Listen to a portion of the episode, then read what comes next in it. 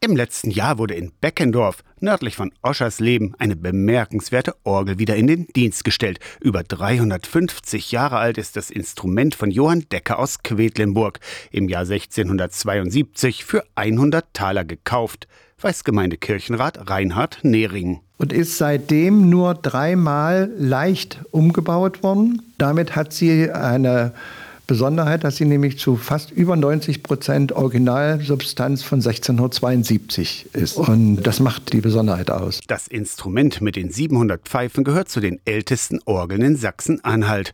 Anders als in Nachbarorten fehlte in Beckendorf später Geld, um die Orgel umzubauen.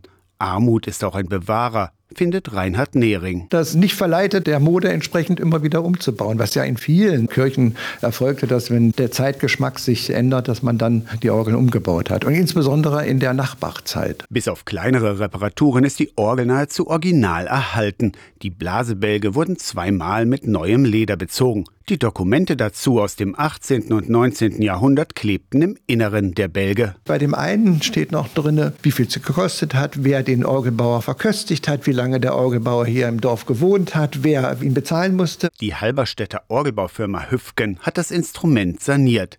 Reinhard Nehring hat Anfragen von Orgelenthusiasten aus ganz Deutschland, die gerne mal auf der Deckerorgel spielen würden.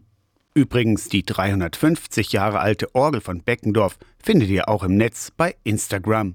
Aus der Kirchenredaktion Torsten Kessler, Radio SAW.